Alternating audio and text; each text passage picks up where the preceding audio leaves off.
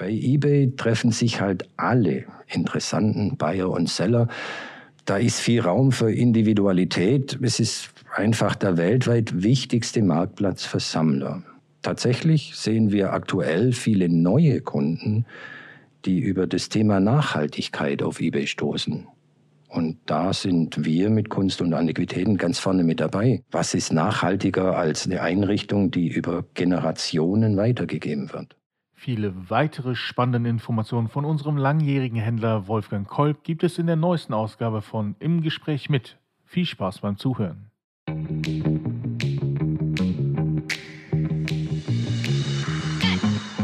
Hallo liebe Hörerinnen und liebe Hörer und herzlich willkommen zu unserer neuen Podcast-Folge für unsere Händlerinnen und Händler und natürlich für alle, die es noch werden wollen.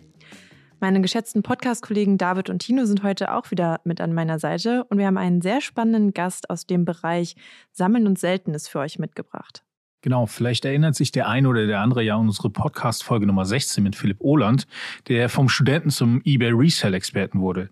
Und seitdem ist halt viel Zeit vergangen und daher freuen wir uns umso mehr, heute wieder einen spannenden Händler in unserer Reihe im Gespräch mit vorstellen zu können, und zwar Wolfgang Kolb.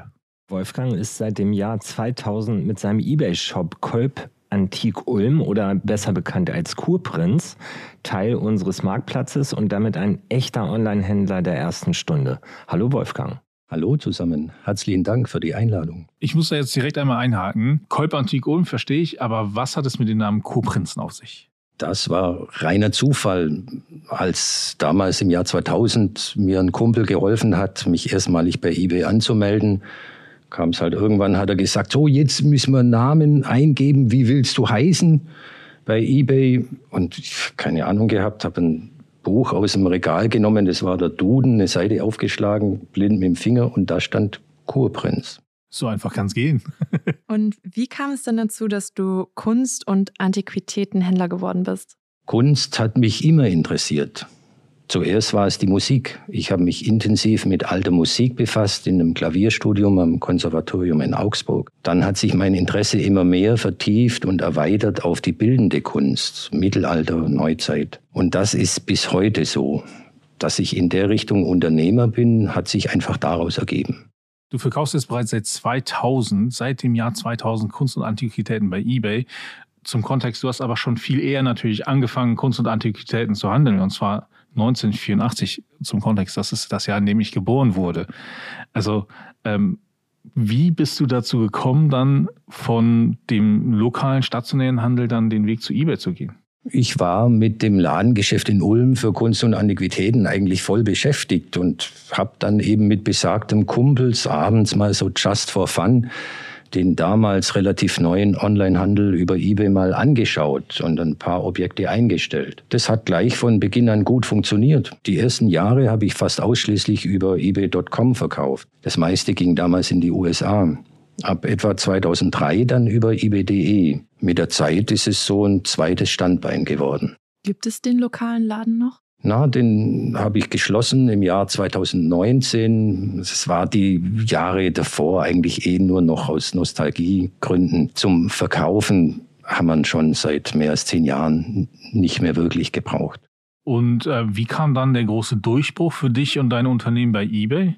Für mich war das eher eine Entwicklung, die sich aus der Faszination ergeben hat. Im Lauf der Jahre hat sich die Zahl der Stammkunden und Beobachter kontinuierlich gesteigert. Insgesamt haben wir mehrere hunderttausend einzigartige Objekte bewegt und uns global vernetzt. Das haben dann auch andere Marktteilnehmer und Händler mitbekommen und nach und nach haben immer mehr angefragt, ob wir auch für sie versteigern können.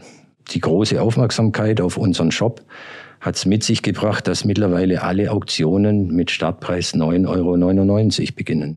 Wolfgang, dann muss ich da gleich nochmal nachhaken. Alle Objekte als Auktion mit einem Startpreis von 9,99 Euro zu verkaufen, klingt in der Kategorie Antiquitäten und Kunst ja, ja äh, nahezu unglaublich. Kannst du uns mehr über die Idee dahinter erzählen und wie das bei deinen Anlieferern, Kundinnen und deinen Mitbewerbern so angekommen ist? Nun ja, es ist eben so, dass inzwischen mehr als 29.000 Follower unseren Account Kurprinz folgen und jedes einzelne Objekt im Shop begutachten, bewerten. Was bedeutet, Wir können die Preisfindung dem Markt überlassen.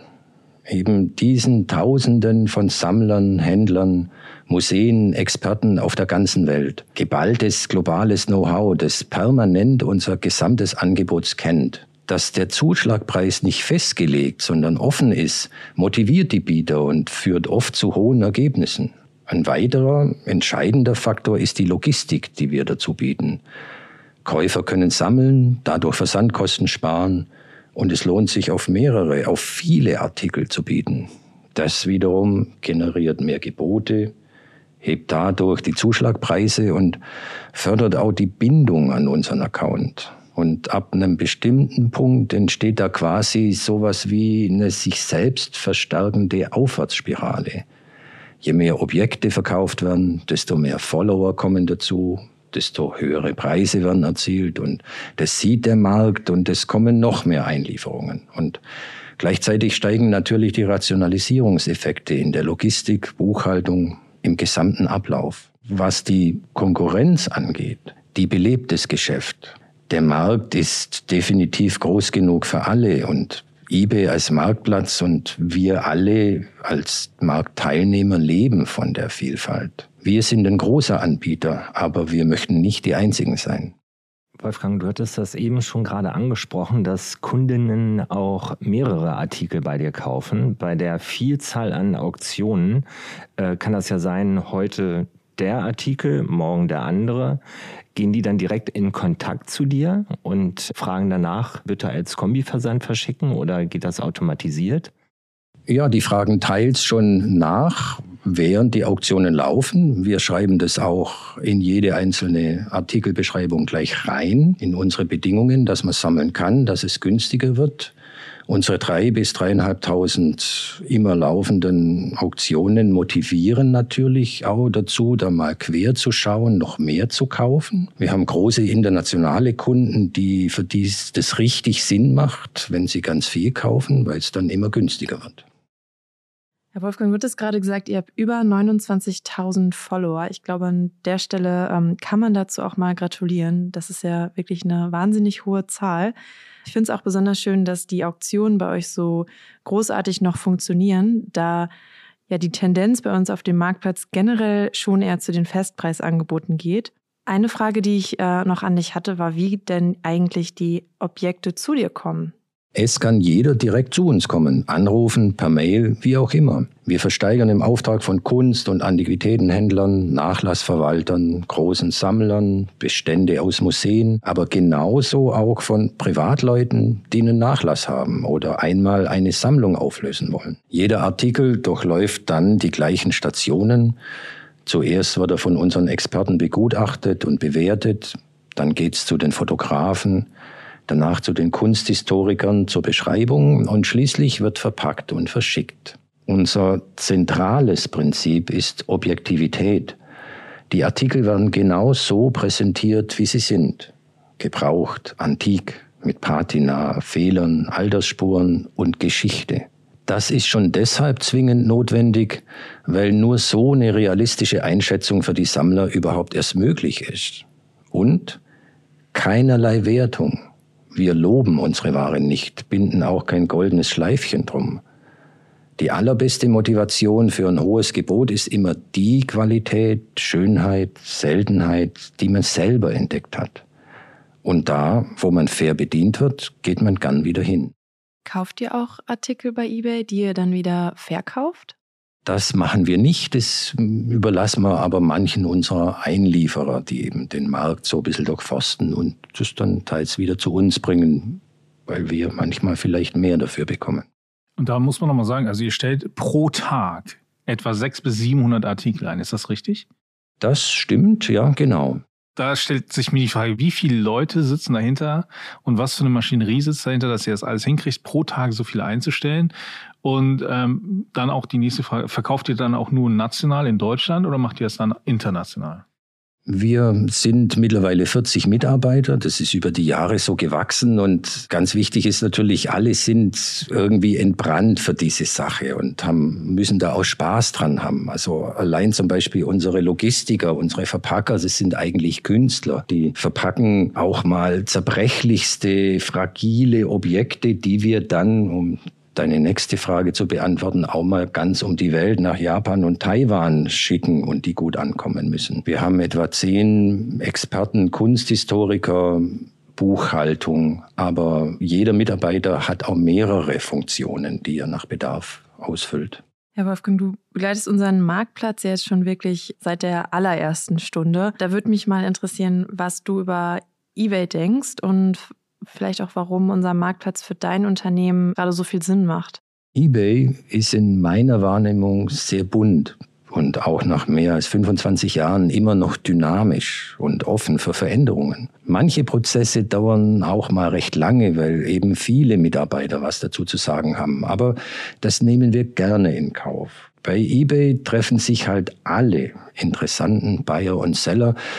Da ist viel Raum für Individualität. Es ist einfach der weltweit wichtigste Marktplatz für Sammler. Tatsächlich sehen wir aktuell viele neue Kunden, die über das Thema Nachhaltigkeit auf eBay stoßen. Und da sind wir mit Kunst und Antiquitäten ganz vorne mit dabei. Was ist nachhaltiger als eine Einrichtung, die über Generationen weitergegeben wird? Und Wolfgang, warum kaufen deine Kundinnen und auch die ganzen Sammlerinnen im Allgemeinen so gern bei eBay?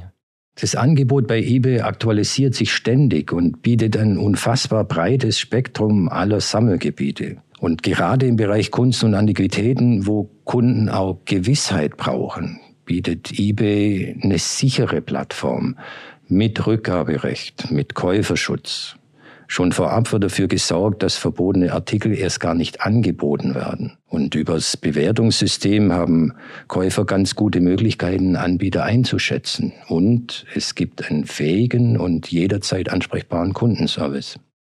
Und Wolfgang, du bist ja jetzt seit 22 Jahren auf unserem Marktplatz tätig. Was würdest du dir von uns noch wünschen?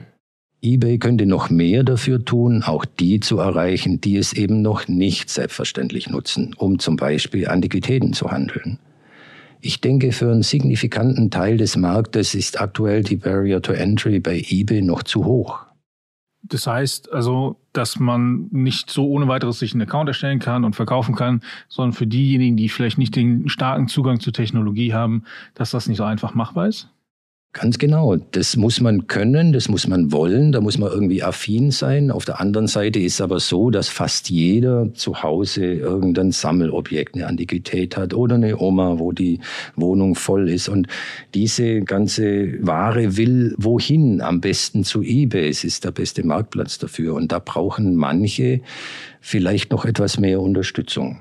Ich finde es sehr spannend, dass du das sagst, weil an sich wäre das ja deine potenzielle Kundschaft, die dann zu euch kommen und sagen, bitte verkauft meine Sachen. Und du sagst, an sich wäre es auch schön, wenn die das selber machen. Ja, das, das Ganze ist ja eh ein Kreislauf. Wir sitzen alle in einem Boot. Die Sachen, die heute verkauft werden an den Sammler, die kommen in 20, 30, 40 Jahren dann wieder auf den Markt. Das geht ja nicht verloren. Und wir alle leben davon. eBay, jeder Verkäufer, auch wir, eben diesen Kreislauf zu unterstützen.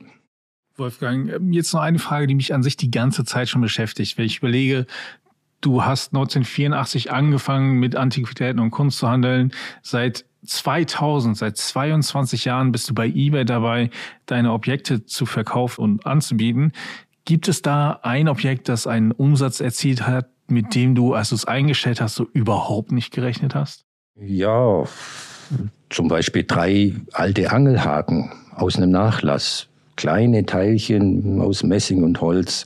Auf den ersten Blick völlig unscheinbar, aber doch irgendwie qualitätsvoll gemacht und interessant. Die Auktion hat einen Zuschlagpreis von 2800 Euro erzielt. Der Käufer kam dann extra aus Norddeutschland persönlich zur Abholung angereist und ich habe ihn gefragt, guter Mann, bitte sagen Sie mir, was an diesen Angelhaken ist so besonders? Er hat dann gemeint, dass es in Deutschland seines Wissens nur drei Sammler gibt, die das als Werk von einem der besten Angelhakenmacher aus dem 19. Jahrhundert identifizieren können. Da hat man gesehen, selbst für das entlegenste Sammelgebiet erreichen wir die Sammler auf eBay. Da stellt sich mir natürlich die Frage, wer waren die anderen Bieter, dass der Preis so hoch ging? Ja, das war dann noch ein, eine lustige äh, Geschichte dazu. Der Sammler hat dann gesagt, ich denke mal, die anderen beiden waren die Unterbieter, hat uns dann die Accounts genannt und als er weg war, haben wir das nachgeschaut und tatsächlich, es waren diese drei, die den Preis gemacht haben. Sonst hat sich eigentlich keiner dafür interessiert. Wahnsinn, das habe ich tatsächlich auch noch nie gehört, dass jemand so viel Geld für Angelhaken ausgibt. Ähm, Wolfgang, du hast eben gesagt, eBay ist bunt. Vielen Dank, dass du uns heute noch eine weitere Facette davon äh, gezeigt hast. Danke für die spannenden Einblicke in dein Unternehmen und in den gesamten Bereich äh, von Sammeln und Antiquitäten.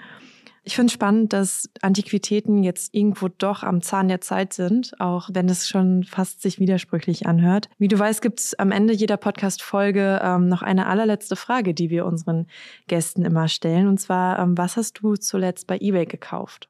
Ich habe zuletzt für eine seltene Rolex-Armbanduhr eine genau passende, originale Box bei einem Anbieter in Rom gefunden und es war schön, das so wieder zusammenbringen zu können.